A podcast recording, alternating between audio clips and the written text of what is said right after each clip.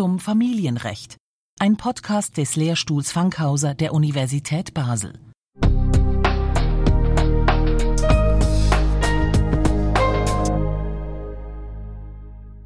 Maddox, Pax, Sahara, David, Mercy. Die Namen haben eine Gemeinsamkeit. Sie werden von Kindern getragen, die von internationalen Stars adoptiert worden sind. Aber nicht nur die Angelina Jolie, der Brad Pitt oder die Madonna adoptieren Kinder, sondern auch Herr und Frau Schweizer.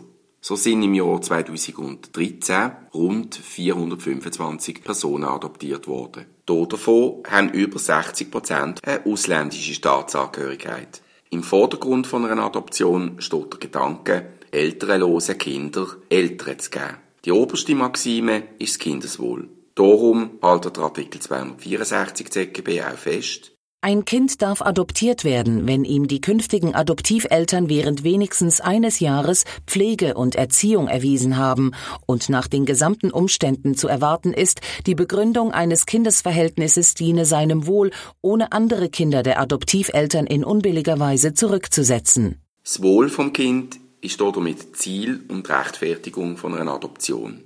Um das zu gewährleisten, werden interessierte Eltern vor einer Adoption auf Herz und Nieren gebrieft. Darum haben gemäss Artikel 268a Absatz 2 ZGB die Behörden namentlich die Persönlichkeit und die Gesundheit der Adoptiveltern und des Adoptivkindes, ihre gegenseitige Beziehung, die erzieherische Eignung, die wirtschaftliche Lage, die Beweggründe und die Familienverhältnisse der Adoptiveltern sowie die Entwicklung des Pflegeverhältnisses abzuklären.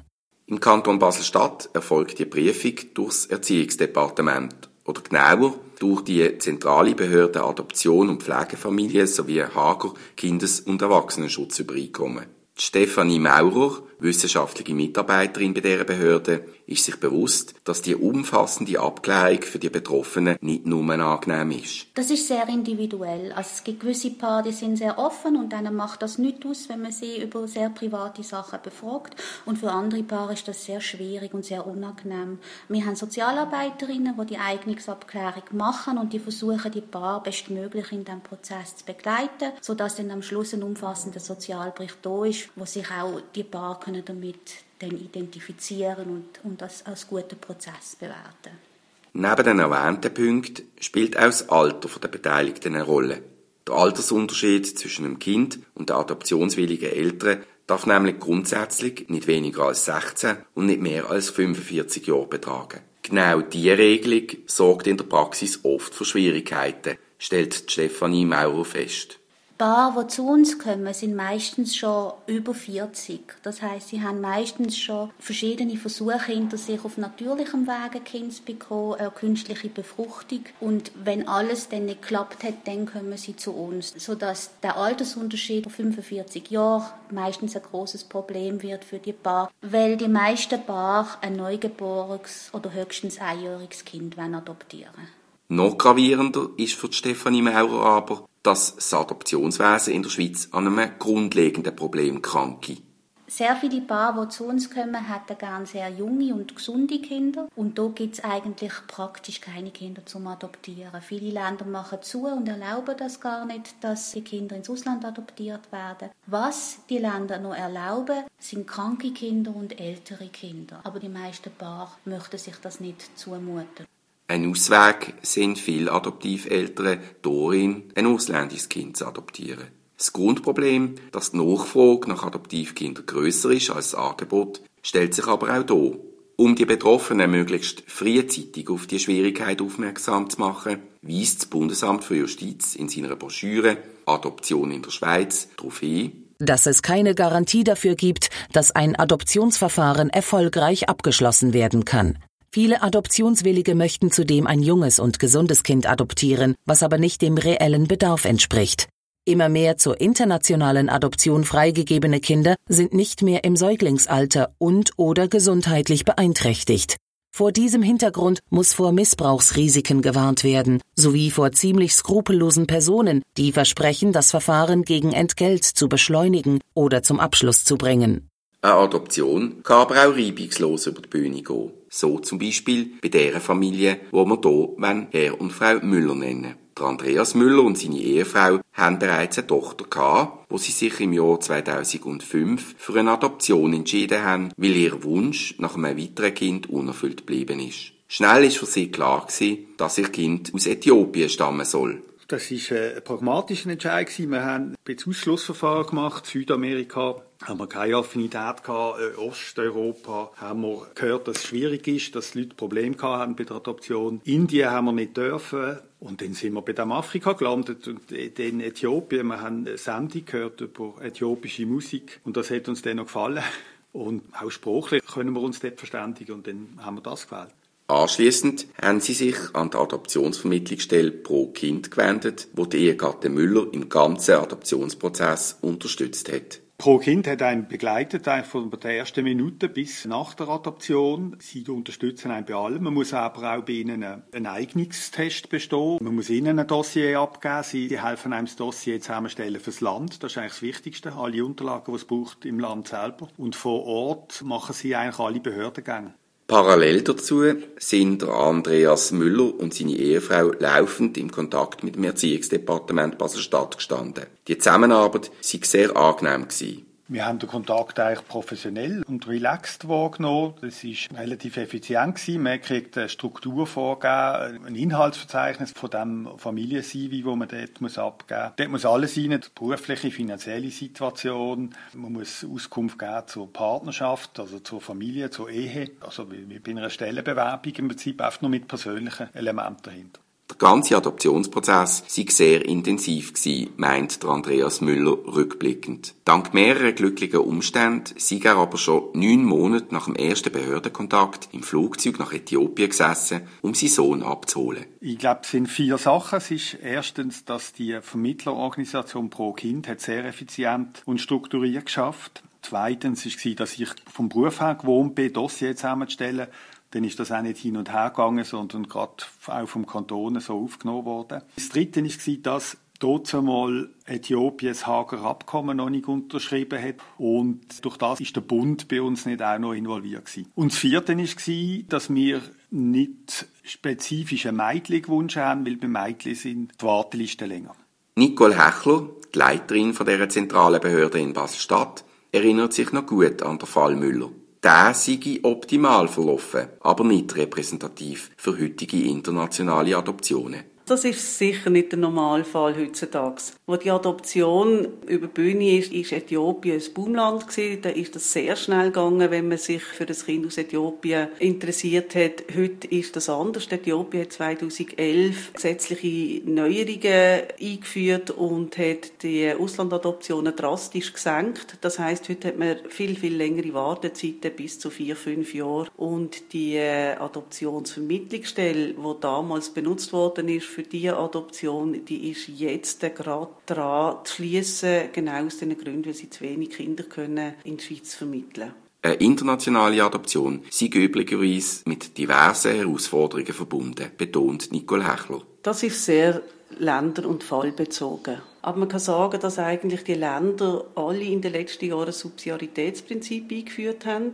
vor allem die, die in einem Hager-Übereinkommen beitreten sind. Und auch in den anderen Ländern gilt die Adoption je länger und mehr als Armutszeugnis und das ist etwas, was man nicht will. Das heißt, man ist ein Entwicklungsland, wenn man sein Kinderproblem nicht selber lösen kann. Und dadurch hat die Auslandadoption einen sehr äh, negativen Nimbus bekommen und wird eigentlich je länger und mehr von diesen Ländern, von diesen Herkunftsländern vermieden. Nicht nur kompliziert, sondern nach heutigem Recht verboten ist eine Adoption für eine Person, die in eingetragener Partnerschaft lebt. Artikel 28 vom Partnerschaftsgesetz bestimmt unmissverständlich, Personen, die in einer eingetragenen Partnerschaft leben, sind weder zur Adoption noch zu fortpflanzungsmedizinischen Verfahren zugelassen. Das Adoptionsverbot für Personen, die in eingetragener Partnerschaft leben, soll jetzt aber gelockert werden. Der Bundesrat will den eingetragenen Partnerinnen und Partnern den Zugang zur Einzel- und Stiefkindadoption ermöglichen. Diese Entwicklung wird von der Ingeborg Schwenzer, Professorin für Privatrecht an der Universität Basel, zwar begrüßt, geht für sie aber noch zu wenig weit.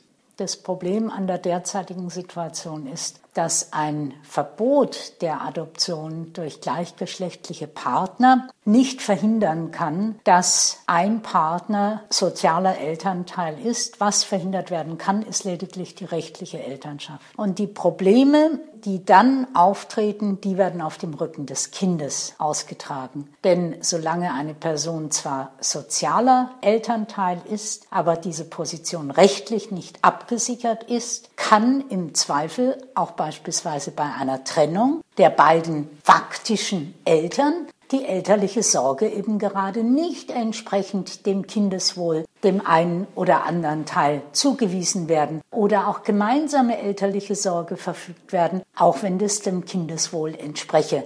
Denn nach wie vor setzt etwa die Anknüpfung der elterlichen Sorge die rechtliche Elternschaft voraus. Das heißt, die Möglichkeit der Adoption, jedenfalls der Stiefkindadoption, ist ein wichtiger Schritt, um das Wohl auch des Kindes in einer gleichgeschlechtlichen Familie zu verwirklichen. Allerdings kann dies nicht mehr als der erste Schritt sein. Schon heute lösen verschiedene ausländische Rechtsordnungen, wie zum Beispiel in Belgien, Schweden oder Spanien, die Adoption durch Gleichgeschlechtliche zu. Das verleiht auch der Schweizer homosexuellen Perspektive. Ein gleichgeschlechtliches Paar, wo im Ausland ein Kind adoptiert hat, kann, wenn die betreffenden Bedingungen erfüllt sind, auch dort Anerkennung von der gemeinsamen Elternschaft gegenüber dem Kind verlangen. In Übereinstimmung mit der herrschenden Lehre sieht Ingeborg Schwenzer drin keinen Verstoß gegen die schweizerische Ordpublik. Das halte ich heutzutage für sehr unproblematisch. Ich glaube nicht, dass die Schweiz eine Insel ist, die sich abkoppeln kann von der weltweiten Entwicklung in diesem Bereich. Und nichts anderes wäre es, wenn die Schweiz ihren eigenen innerschweizerischen Ordrepublik entgegen einer Vielzahl vergleichbarer ausländischer Rechtsordnungen definieren würde. Entsprechend gibt es heute in der Schweiz Fälle, wo ein Kind bei einem gleichgeschlechtlichen Paar aufwächst und beide Partner als Eltern gelten. Diese Situation ist der Nicole Hechler bekannt. Eine regelmäßige Umgehung vom Verbot im Partnerschaftsgesetz durch eine Flucht ins Ausland kann sie aber nicht erkennen. Nein, gar nicht. Ich glaube, der Aufwand und das Risiko ist zu hoch, dass noch hätte, dass die Anerkennung nicht gesprochen wird. Legal ist der Fall eigentlich nur, wenn das Paar den Wohnsitz tatsächlich in so einem Land hat, wo das zulässig ist und sich dort niedergelassen hat, also in der Schweiz abgemeldet ist und dann mit dem Kind später zurückkommt in die Schweiz, dann muss die Schweiz die Adoption im Ausland gemacht worden ist, anerkennen im Rahmen vom Familiennachzug. Aber, dass man sich hier in der Schweiz abmeldet, eine Existenz im Ausland, in einem Land, wo das möglich ist, aufbaut und dann auch die Jahre dort ist, das ist doch relativ aufwendig und nicht üblich, dass man das macht. Viele Vorschriften, umfassende Abklärungen, wenig Adoptivkinder. Der Weg zur Adoption ist in der Regel lang und steinig. Das mag aus Sicht der interessierten Adoptiveltern unbefriedigend sein. Im Adoptionsrecht steht aber das Kindeswohl und nicht der Kinderwunsch im Vordergrund. Zusammenfassend können Sie sich zur Adoption Folgendes merken. Erstens. Obwohl in der Praxis der Leidensdruck der kinderlosen Eltern stark spürbar ist, stellt das Kindeswohl die oberste Leitlinie des Adoptionsrechts dar. Zweitens. Zur Sicherung des Kindeswohls stellt das Adoptionsrecht bestimmte Anforderungen an die Adoptiveltern auf und verlangt die Eignungsprüfung der zukünftigen Eltern. Drittens. In Sachen Adoption werden Personen, welche in eingetragener Partnerschaft leben, nach wie vor nicht gleich behandelt wie heterosexuelle Paare. Es wird sich zeigen, ob und wann die Politik bereit ist, den Realitäten auch in letzter Konsequenz Rechnung zu tragen.